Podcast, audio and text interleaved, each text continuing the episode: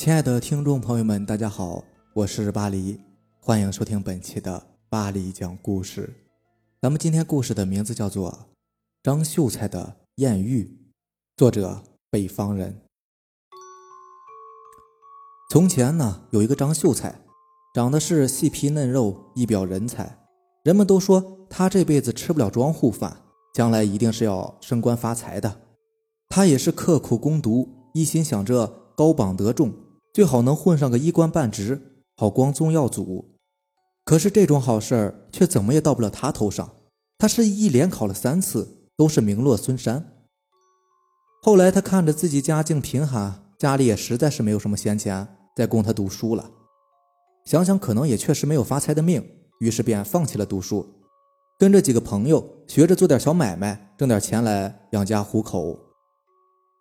有一次，他和几个朋友收了一些当地的土特产，然后合伙租了一条船，准备去杭州贩卖。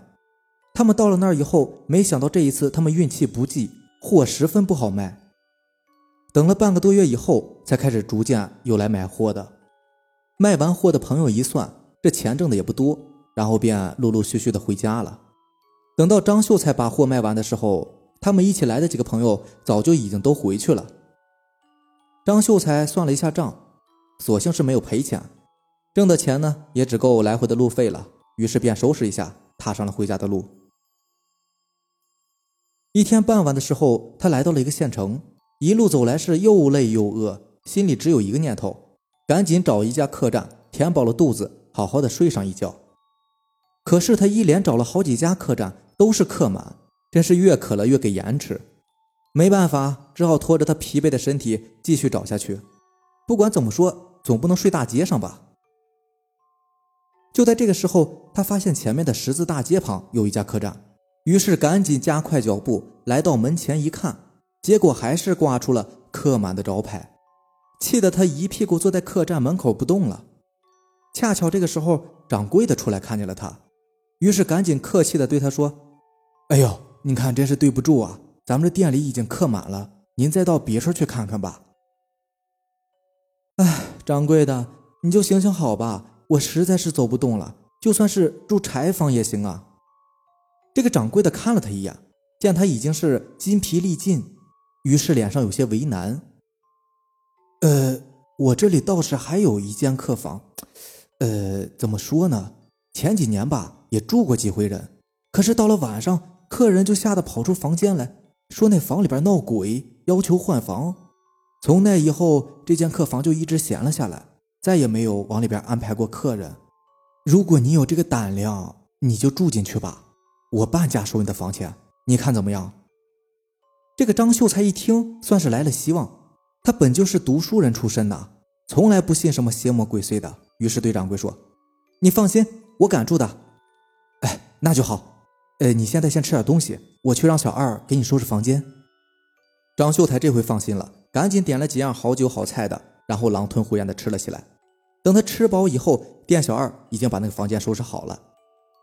张秀才来到门前，把这个房门推开，往里一瞧，虽然里边算不上是什么豪华的上等房间，但是装修的却相当优雅别致，从铺盖到桌椅板凳，还有那些摆设。看上去都给人一种非常温馨的感觉。当然，他也没有什么闲情去看了，脱了衣服就钻被窝里边睡觉了。也不知道睡了多久，他也不知道自己是在做梦还是真事儿，他就感觉啊，这房间里边来了一个人，好像还是个女的，有一股很浓的胭脂水粉的味道，并且隐约间他好像还听到了脱衣服的声音。紧接着，这个女的就掀开了他的被子。钻进了他的被窝里，他感觉到一个粉嫩光滑的女人身体，一下子就贴了上来。他心想：这天底下哪有这样的好事啊？八成应该是在做梦吧。那既然是在做梦，那也就不用客气了呀。于是张秀才就在半梦半醒间，和这个送上门来的女人忘情的做了没羞没臊的事情。再说那个店掌柜一夜没有睡好，他担心那个张秀才别出什么事儿啊。于是天一亮，他便起来，来到张秀才的门前，趴在这个门上就往里听，也没有发现什么情况。因为天还早，他也不好意思打扰张秀才，一直等到太阳出来老高了，这才提心吊胆的敲响了张秀才的房门。呃，客官，你休息好了吗？该起床了。屋里的张秀才听到喊叫声，被吓了一跳，于是他赶紧掀开被窝一看，哪里有什么人影？别说还是一个女人了。他看看没事儿，才答应了一声：“我知道了，你忙你的吧，我没有事。”掌柜的一听张秀才还活得好好的，就放心的走了。张秀才听见掌柜的走了，他还想着昨天晚上的艳遇，心里边美滋滋的。紧接着，他趴在被窝里边一闻，被窝里还存留着很浓的女人的味道，好像这个女人刚刚起床离开一样。他揉了揉眼睛，心想：难道这事儿是真的？自己还真的碰上了桃花运？想想昨天晚上的柔情蜜意，他活了这么大还是头一回遇到。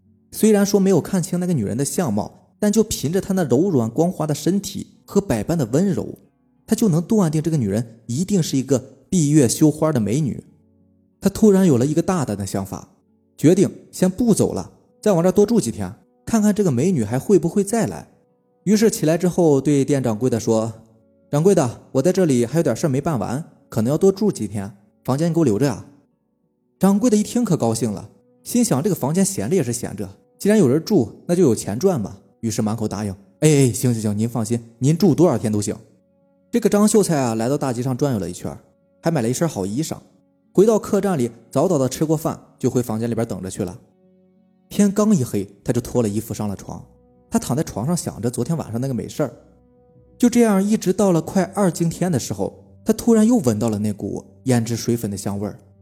此时他心里边就像是揣了一个小兔子一样，砰砰砰的乱跳。他假装是睡着了，一动不动，却偷偷的把眼睛睁开了一条缝，正看见一个年轻美貌的女人。不知什么时候已经站在了他的床前，他屏住呼吸，细细的看着这个美女。只见她肌肤雪白，面色桃花，确实是一个如花似玉的大美人。不一会儿，就和昨天晚上一样，这个女人脱了衣服，又钻进了他被窝里。这回，这个张秀才心里边有数了，他没有急着去抚摸这个女人，而是小声的问了一句：“你是谁家的女子？怎么会跑到这儿来？”这个女的先是被吓了一跳，接着慢慢的镇定下来，柔声说：“我是东林家的，你不要害怕。三年前我丈夫已经去世了，我昨天晚上见你孤单，就过来陪你了。”张秀才一听这话，心里想：管你说的是真的假的呢，反正是你自己送上门来的，对吧？又是一个世间少见的美女，哪还顾得了那么多呀？于是从这以后，他们是夜夜激情，如胶似漆。难分难解，就这么过了大概一个多月，张秀才发现一个非常奇怪的事儿：这个女的每天都是晚上二更天左右过来，并且每一次来都是一点动静都没有，而且早上她是什么时候走的，她从来都不知道。他觉得自己不能再这么糊涂了，于是等今天晚上这个女人又过来的时候，张秀才大着胆子问她：“娘子，你为什么总是晚上来呢？”这个女的听了，先是愣了一下。然后慢慢说：“郎君呐，我见你也是一个有情有义的人，你既然问了，那我就实实在在的告诉你吧。但是你听了不要害怕，我是不会害你的。原来啊，张秀才住的这家客栈，他以前是个妓女院，这个女人就是这家妓院的头牌，名叫白牡丹。她不但是人长得漂亮，而且皮肤特别的白，所以大家才给她取名叫做白牡丹。”这白牡丹真是人如其名，有多少富家公子哥都拜倒在她的石榴裙下，让他们如痴如醉，流连忘返。后来，白牡丹遇到了一个叫做张华的富家子弟，在这里和牡丹一住就是半年多。张华不但出身好，而且还是一表人才，相貌堂堂。白牡丹经过对张华几个月的相处和了解，认定这个人就是自己一辈子要找的那个人。张华曾经多次对白牡丹承诺，这辈子一定会娶白牡丹为妻。从这以后，白牡丹就不再接待其他任何的客人，一心盼着张华早点能把她从这里赎出去，然后和他一起回家过幸福的日子。可是后来，张华身上的钱慢慢的就花光了，还痴情不改的待在白牡丹这里不走。老鸨子见他不但不出钱了，还赖在这儿不想走，后来实在是给了张华大面子了。老鸨子让他在这住了一个多月，才把他撵走。临走时，张华含泪对白牡丹保证：快则十天半个月，最慢两三个月的时间，一定会抬着八抬大轿把你娶回家。自从张华走了以后，白牡丹下定决心不再接客，一心就等着张华带着钱过来为她赎身。可是谁知这个张华这一去，便没有了音信。三个月过去了，半年过去了，还是不见张华的面老鸨子一开始呢，还是好言相劝，见白牡丹铁了心的要等张华，就是不接客，于是慢慢的就开始变得拳脚相加了。白牡丹也是天天以泪洗面，度日如年。一年以后，老鸨子对白牡丹已经算是用尽了一切手段，还是无济于事。于是他便多方打听张华的下落，后来还真让他给打听着了，便派人去找张华，看看到底发生了什么事情。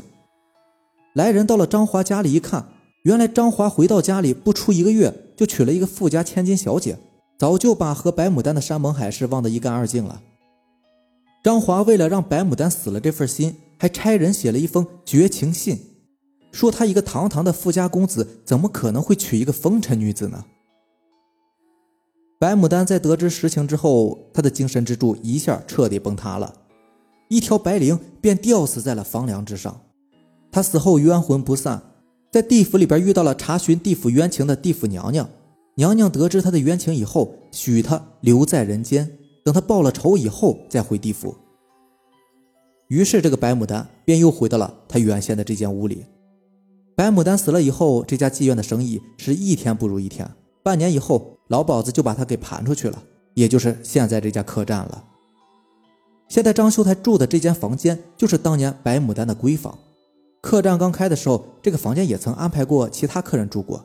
可是当时白牡丹正是怨气正盛的时候，她看见有男人住在她的房间里，哪有不生气的道理？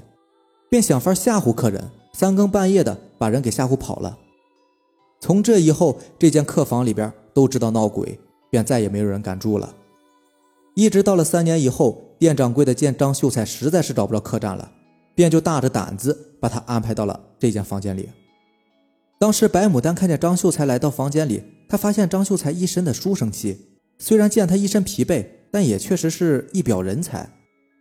无形当中，他觉得张秀才还有一点当年张华的影子，于是便动了恻隐之心。看着躺在床上熟睡的张秀才，就再也忍不住了。张秀才知道白牡丹是一个冤死的鬼以后，不但没有害怕，反而心里非常同情白牡丹的遭遇，于是便对白牡丹说：“你放心，不管你是人还是鬼，我都不会嫌弃你的。如果你愿意，我一定会带你回家的，我们安安稳稳的过日子，我绝不会让任何人欺负你。”从这以后，张秀才和白牡丹就真的像是一对夫妻一样。在这里住了一个多月，后来有一天，张秀才想想自己离家出来做生意已经有很长时间了，他怕他家里边那个媳妇儿挂念，于是便对白牡丹说：“咱们老住在这儿也不是个法子啊，我想咱们一起回家吧。”白牡丹听了这话，虽然心里边挺高兴，但还是觉得有点不放心。我和你回家倒也行，就怕你家大娘子容不下我。哎，这事儿你尽管放心。我媳妇儿是一个非常贤惠的人，她一定会对你好的。嗯，那好吧，明天你到城里做一块我的牌位拿回来，只要你想见我了，就对着我的牌位喊上一声“白牡丹”，我马上就会来到你的面前。这样咱们回家的时候，你就把我的牌位放在包袱里带走就行了。到了第二天，张秀才按照白牡丹说的，给他做了一块红木牌位，然后回到客栈房间。小心的放好，试着喊了一声“白牡丹”，话音刚落，只见白牡丹真的就站在了他的面前。张秀才这才高兴的对白牡丹说：“这样我就放心了，咱们明天就走。”看得出来，这个白牡丹也是非常高兴。张郎啊，来，你现在把床挪开。床？无缘无故的挪床干什么？你放心挪就是了，保证亏不着你。张秀才听了，便过来费劲的把这个床给挪开。这时候，白牡丹走过来，仔细的看了看，然后对他说：“你把这两块砖撬下来。”张秀才就把那两块砖给撬了下来。只见砖下面用一个油纸包着一个东西，他小心的把这个包拿上来，然后打开油纸包一看，里边包着的是一个非常漂亮的梳妆匣子。接着打开匣子一看，里面装的全都是金银珠宝、各种首饰。张郎，这是我活着的时候积攒的一点积蓄，少说也值万两银子，也够咱们下半辈子用的了。以后你也不用再辛苦的来回贩卖了。”张秀才是做梦都没有想到，他这辈子还有这么一个好命，不但有了美人，还得到了这么一大笔财富。于是连夜收拾好行李，天一亮就离开了客栈，回了家。张秀才到了家里后，先是把白牡丹的事情一五一十的跟自己老婆说了。老婆听完之后被吓了一跳，非常生气的大骂：“你想讨小的就讨小的吧，你怎么还把一个女鬼娶回来了？”张秀才见老婆生气了，赶紧拿出了梳妆匣子，打开之后让他老婆往里看。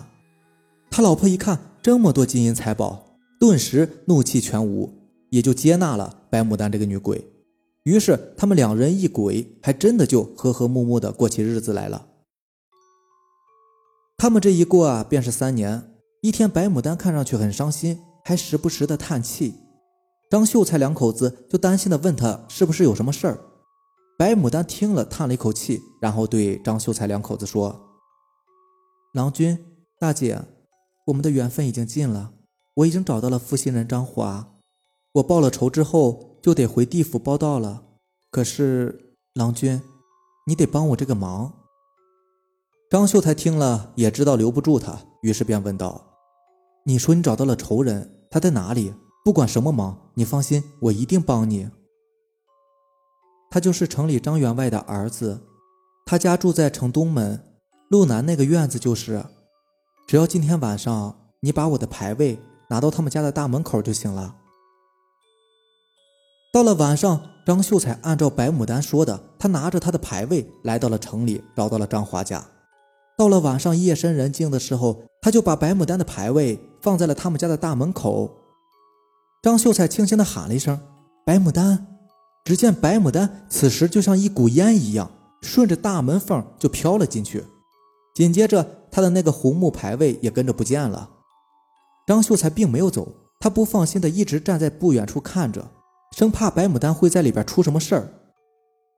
天还没有亮，就听张华家里传出来哭声。张秀才满腹狐疑的等到天明，见大门开了，从里边走出来几个人，他赶忙上去一问。原来昨天夜里不知道什么原因，张华两口子一起上吊自杀了。好了，这就是咱们今天的故事了。如果喜欢咱们的节目，就点个订阅吧。那咱们明天见，拜拜。